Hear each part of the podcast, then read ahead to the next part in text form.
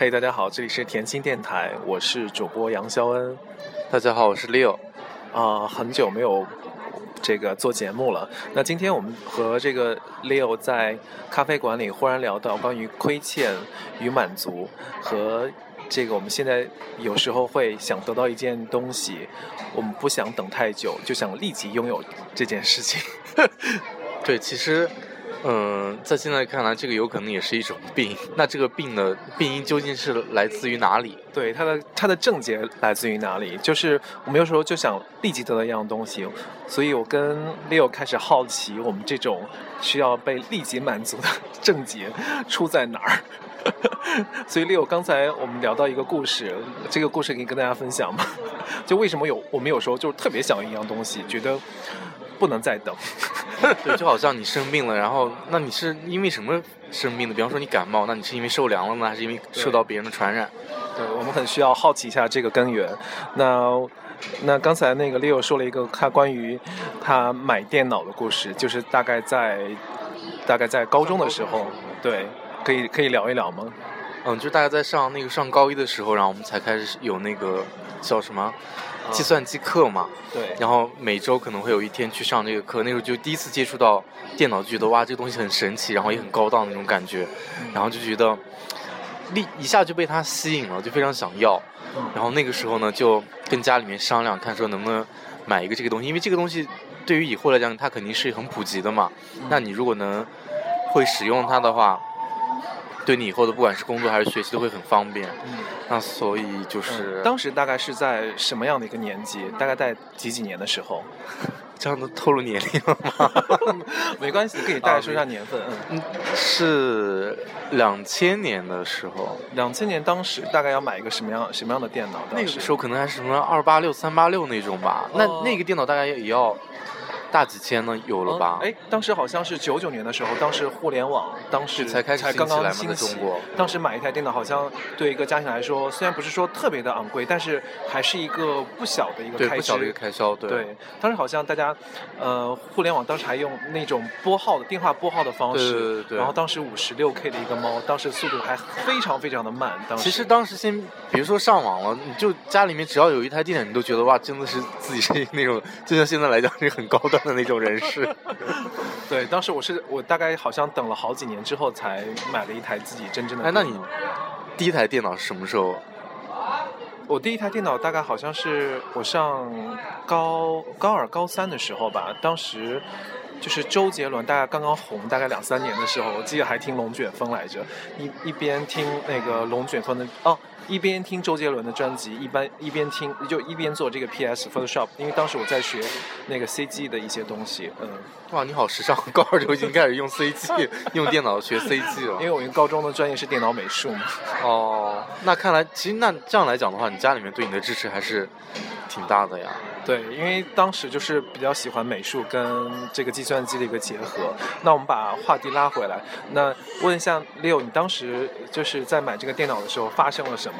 哦，对，因为当时就是也是学这个才开始学嘛，就觉得好像这东西很有用，就跟家里面商量，就说看能不能买一台啊，因为这个东西确实对你有帮助嘛。嗯，我是以这个为借口。嗯，然后呢？家里面觉得哎，好像这个东西确实比较靠谱，对小孩将来的话也是比较有用的。嗯，然后就也是打算买一台给我。那由于我们当时那个地方比较小，那这个东西呢 不是 能买得到的，要去这种大城市去订。对，有时候我们到哎，我记得我当时是到那个电脑店，他好像说也是说呃有一些配置啊什么的。对啊。然后说可能等一周啊什么才会才会运过来，当时是这样的。对我们这边嗯差不多吧，因为。他买的人很少嘛，所以他不可能像现在这样，就是说放个十台在那边，然后慢慢卖。那肯定是你先去订，然后他再帮你发货，再发过来。那当时的话，我爸爸就也是跟我讲说，他去问了，说我们这边现货没有，那你可能要的话就是要等。我说那可以啊，那反正就因为他答应给我买，我就很开心了嘛，然后就一直在等。结果就这样等了一周之后。然后就是反正就是慢慢的就是不了了之了。嗯嗯，我具体记不太清楚了，因为这事情都已经过了很久了嘛。嗯。当时就觉得说你刚一开始哇很兴奋很欣喜，就是我终于也能拥有一台电脑了。到后来慢慢这个就这个就那种感觉，你你就是懂吗？就很难过。呃，就好像最后不了了之了。对呀，就本来一个你十拿九稳的事情，到最后就是慢慢的就是。后来家里人对对这件事情做解释吗？就是我具体记不太清了，反正因为这个事情我挺难过的。我觉得你就像别人给了你一个承诺，嗯，对吧？那如果你做不到的话，我觉得你提前要是告诉我你把握不大，对吧？那我觉得我这个期望值也不会那么高。但是你就告诉我，我肯定会给你买，我一定会给你在什么什么时候。结果到最后的事情就不了了之了。你当然你到最后就是好像对这个事业都已经失去了信任那种感觉。对，好像比如说。那这件事情要倒反倒提醒我们，就是好像如果说以后随口答应别人的事情，还是下次要记在本子上，不然真的是 会让很多人失望。所以还就说的很重要一点，就是不要随便给别人承诺。啊，对。那呃，后来就是过了多久？后来就是有了自己第一台电脑。嗯，我第一台电脑是二零零八年。后来就是，那也就是说，后来中间大概间隔了八年，然后才获得。就是家里才才有买这台电脑，那个是我姐姐给我买的一台笔记本，哇，当时真觉得自己真是已经驰骋在，就觉得自己时尚不得了。对，那基本，那是不是我们可以理解为刚才我们所阐述的论点，其实是我们现在有时候需要立即满足，是因为我们我们在你想这战线拉的太长了，你八年前的这个想要的东西，你八年以后才实现，那是一种什么样的感觉？虽然当时拿到以后也是很开心，但这中间经历了八年。对，有时候我们呃好像有一种习惯，就是说，嗯，以后买，然后以后以后会获得，其实就是不会买，不会获得，所以就有时候会有一种立即就想要的那种心态，其实就是给你的一个推辞跟借口。然后因为以后谁知道呢，对吧？那当你是小孩，他觉得就用这种话来打发你。嗯，看来就是，呃，听众朋友，如果说自己家里有有宝宝的，就是一定要告诉宝宝真实原因。对，如果你确实觉得对他没有用处或者怎么，你就直接跟他讲，不要跟他说啊，等你以后长大了，就是就许这种所谓的这种愿望。其实小孩慢慢他在这个成长的时候，他你如果老是这样骗他的话，我觉得对他以后也是不利，就就会变成我们现在这样，就是必须要立马满足兑现。对，有时候我想要一个东西，我是不可以等的，然后我就想立即拥有它。如果不立即拥有它，我就永远不想要了，然后就会很生气。对啊，甚至有的小孩可能会觉得说，我活着就没有任何意义了，因为我不能立马拥有这个东西。哦，我来，那呃，谢谢刚刚 Leo 说他一个关于买电脑的故事。那我来说一说，呃，我记得我我的小时候，就是比如说，呃，家里就是比如说，我想要有时候我跟我妈妈去逛街，我说我想吃一个糖果，然后。我的妈妈就开始骗我说，那个糖果不好，那个他们很脏，然后这个糖果很脏，或者说他们会在糖果里面加一些毒啊什么，就开始骗我说这个糖果不好。所以有时候我会觉得，后来我想要一些东西的时候，我妈总会用其他理由搪塞我，然后后来我就慢慢学的，我就会觉得我妈妈说话是不可信的。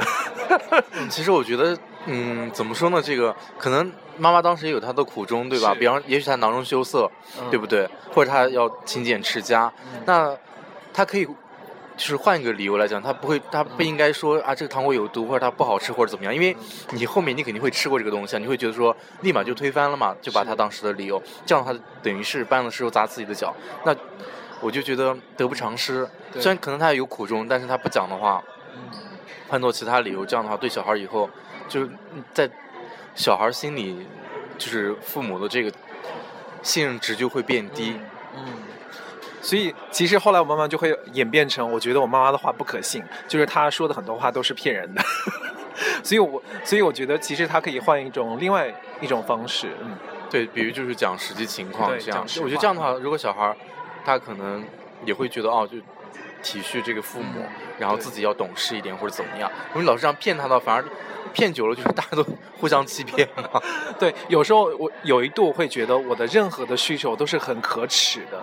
有时候，但是这个感觉很奇怪，就是一方面我很想吃糖，或很想很想要玩具，或者是什么的。然后我的母亲就是就会有时候会骗我说这个不好那个不好，就是这种或者店员很就是他的做的东西会有会有会会很劣质，所以所以后来我就演变成就是不就不太。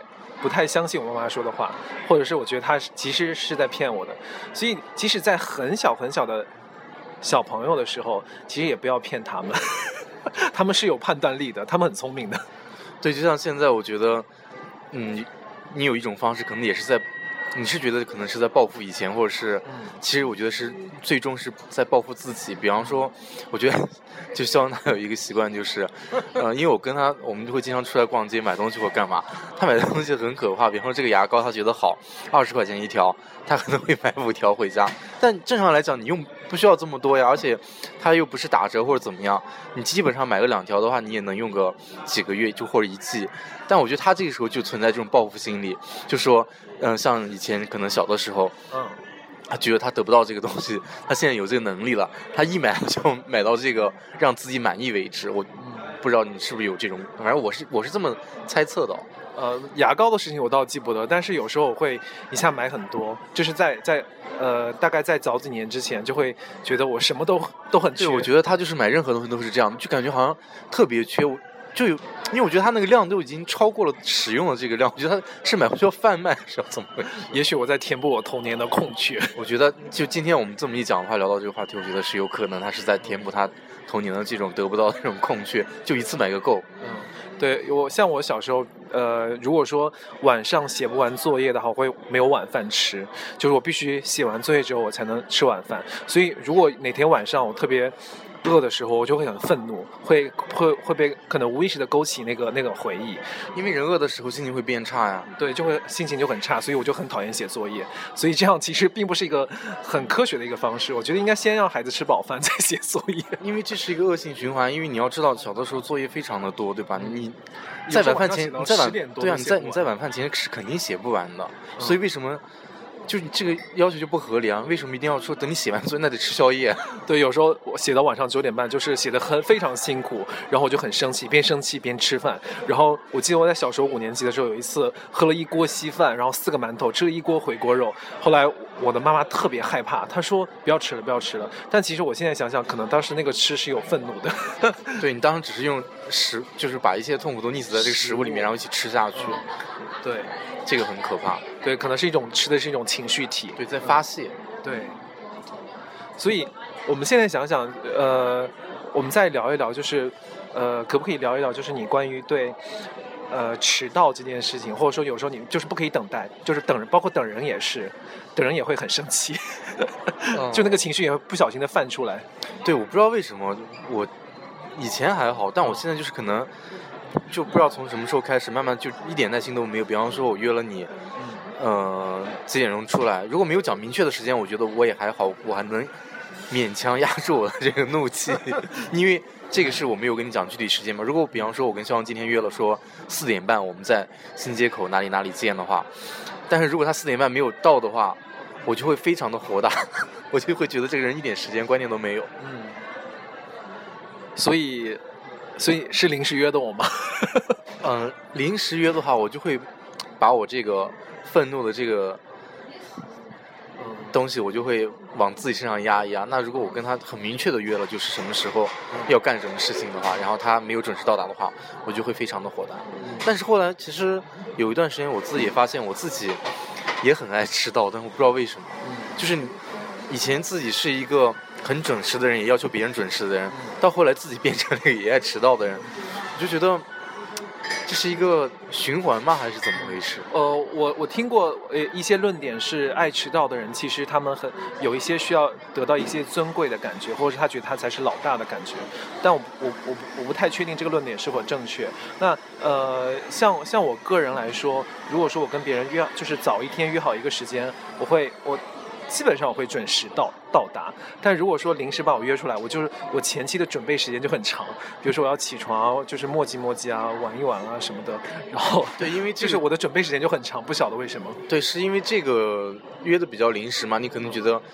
因为很多状况都是突发的嘛，你没想说，哦哟，可能要临出门的时候才才会想起来说，哎，我可能什么猫没喂啊，或者没有给它铲屎啊之类这种事情，你就会觉得，天呐，偏偏要在这种很抠时间的时候，要抠出时间来去给它弄打理这一切，所以这个我觉得也能理解了。但如果比方说我一周一周以前都已经跟你约好了，然后几点，嗯，一周之后的那一天几点几点要干嘛干嘛，然后还迟到的话，那我觉得这个就是一个人的安分配。跟计划能力有问题。嗯，了解。呃，那我之前看到一个心理学的实验，是关于，呃，就是有两组测试，就是给孩子面前放一个一颗棉花糖，就是在十五分钟之内，你可以选择把它吃掉。但是如果十五分钟之后，这个棉花糖还在的话，会奖励这个孩子再加三颗棉花糖，一共他可以获得四颗。也就是说，这个实验在测试他是否可以等待。那，呃，那有一些孩子可能不经诱惑，他他觉得在十五分钟之内就要把这个棉花糖吃掉，后面三颗他不要了。也有的孩子呢，他们愿意等待，然后虽然虽然中间很煎熬，这个棉花糖就在他嘴边，但是他可能会拿起来捏一捏，或者是闻一闻，或者舔一舔，但是。最后他们忍住了，最后他们拿到获得了三三颗棉花糖。其实这个这个实验是测试他们的立即满足型，还是它是它是可以延迟型的延迟满足型。那我觉得这种小孩就是立马吃掉这种小孩，就可能跟我跟肖的状况比较相似，可能是以前父母亏欠他太多，所以他就他就不相信说鬼来，我现在能吃到这个都不错，谁要吃完这个后面还有没有三个呢？先吃掉这一个再说，所以就是他会有这种心理。那就感觉后面三个肯定是骗人的。对呀，因为我至少现在我吃到这一个呀，那是真的。对啊，万一我等了十五分钟之后，我连这个都都没有了，那还更何来的那后面三个呢？对不对？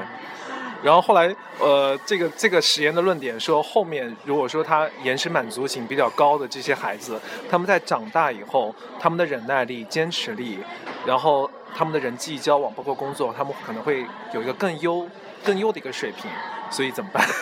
对，像这种立马就要吃掉这种小孩，他可能会就像我们一样，就会更急功近利一点，要纵容自己。对比方说。要升职，我就立马就要升职那种感觉，也不也不管自己说是不是能力已经达到了，或者阅历已经够了这种，就脾气可能会有时候不太好。对，所以就有时候，哎，为什么不给我升职？哦，我是哪里做的不够好吗？其实很多地方你都做的都不好，但你就是觉得我就是急功近利嘛，我就需要。不过我觉得像像仙仙，她的本职工作是做做平面设计嘛。我觉得 做设计的人右脑发达一点，有时候有点小脾气也是很正常的。所以我可以觉得这是一个有一个很好的正当理由的一个一个一个归因吧。我觉得那只能说明我刚好做了这个职业，能把我这个缺点给掩盖掉。对，或者说你的这个。相当于是你的右脑比较发达，但是可能自律性可能会比较差。但右脑发达的人，他的想象力比较丰富，那做设计就会对，因为就是爱幻想，对，发挥了自己的优点也会很好。嗯，所以说艺术家都是浪漫的嘛，就不现实，很天真的那种。对，可能有非常，呃，好的，就是他的作品非常的优秀，但是可能其他的点会比较怪。对，因为你在，比方说你艺术创作或者是一些艺术家也好，因为你只有保留了这一份天真跟嗯纯洁的东西，我觉得你才能看到。或者创作出跟别人不一样的东西，那就是你都跟大家都一样，都这么急功近利，或者是很现实的话，那就你做的东西就是一样呀，对吧？嗯。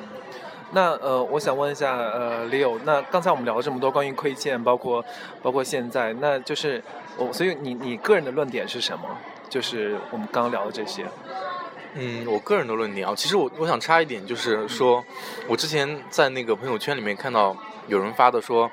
嗯，能从小孩的这个习惯，嗯，看得出来父母是一个什么样的人，嗯，就因为刚才肖英跟我讲举那个棉花糖的那个例子的时候，我就一下想到了这一点，嗯，就像有的小孩他就是，嗯，我们简单来说吧，比较常见的就是，比方说个小孩他没有礼貌，那你应该就能知道他家里面会是什么样子，嗯，对吧？就是，嗯，一个人生长的环境对他来讲真的很重要，嗯。像我个人的观点是，呃，就是慢慢可以好奇一下自己有时候不耐烦，或者是需要立即被满足的背后的一些根源。但其实我自己反而觉得，有时候父母他们可能 在就是在自己小时候，他们可能有他们自己的难处，或者是其实带孩子真的挺不容易的。你认同这一点吗？这这点我认同。但是，呃，因为就像肖他刚才讲的说，比方说他妈妈。嗯，带他上街，然后他看到一个糖果，他很想吃，但他妈妈说这个东西有毒，那我就帮他分析，我说我觉得这个，嗯，可能你妈妈她也是当时，这个，比方说囊中羞涩或者怎么，但她不能告诉你说，哎，我没钱，或者她可能爱惜我的牙齿，或者不想让我得牙病，所以她只能编一个这种就是你觉得很瞎的理由，说这个东西有毒，所以，所以就是我我个人的想法是，呃。可能他们有自己的难处，然后就是现在可以让自己慢慢的成长起来。但我觉得，嗯，再有难处，就是你尽量要讲实情，不要编这种很瞎的理由去骗小孩儿。然后，对，其实还是很聪明的。对，因为你至于就是到后来，小孩对你就没有任何的信任感，你讲任何的话也都没有权威性，就会变成像我跟 Leo 这种急功近利型。对，不相不就是不相信说什么这过两天什么这种这种。除了除了法拉利不能立马买得到，现在什么东西都都得必须要想要就要立马就要拿到。所以我们其实也可以慢慢培养自己的忍忍耐力，对不对？嗯，那今天我们节目就到这样，谢谢大家，再见，拜拜。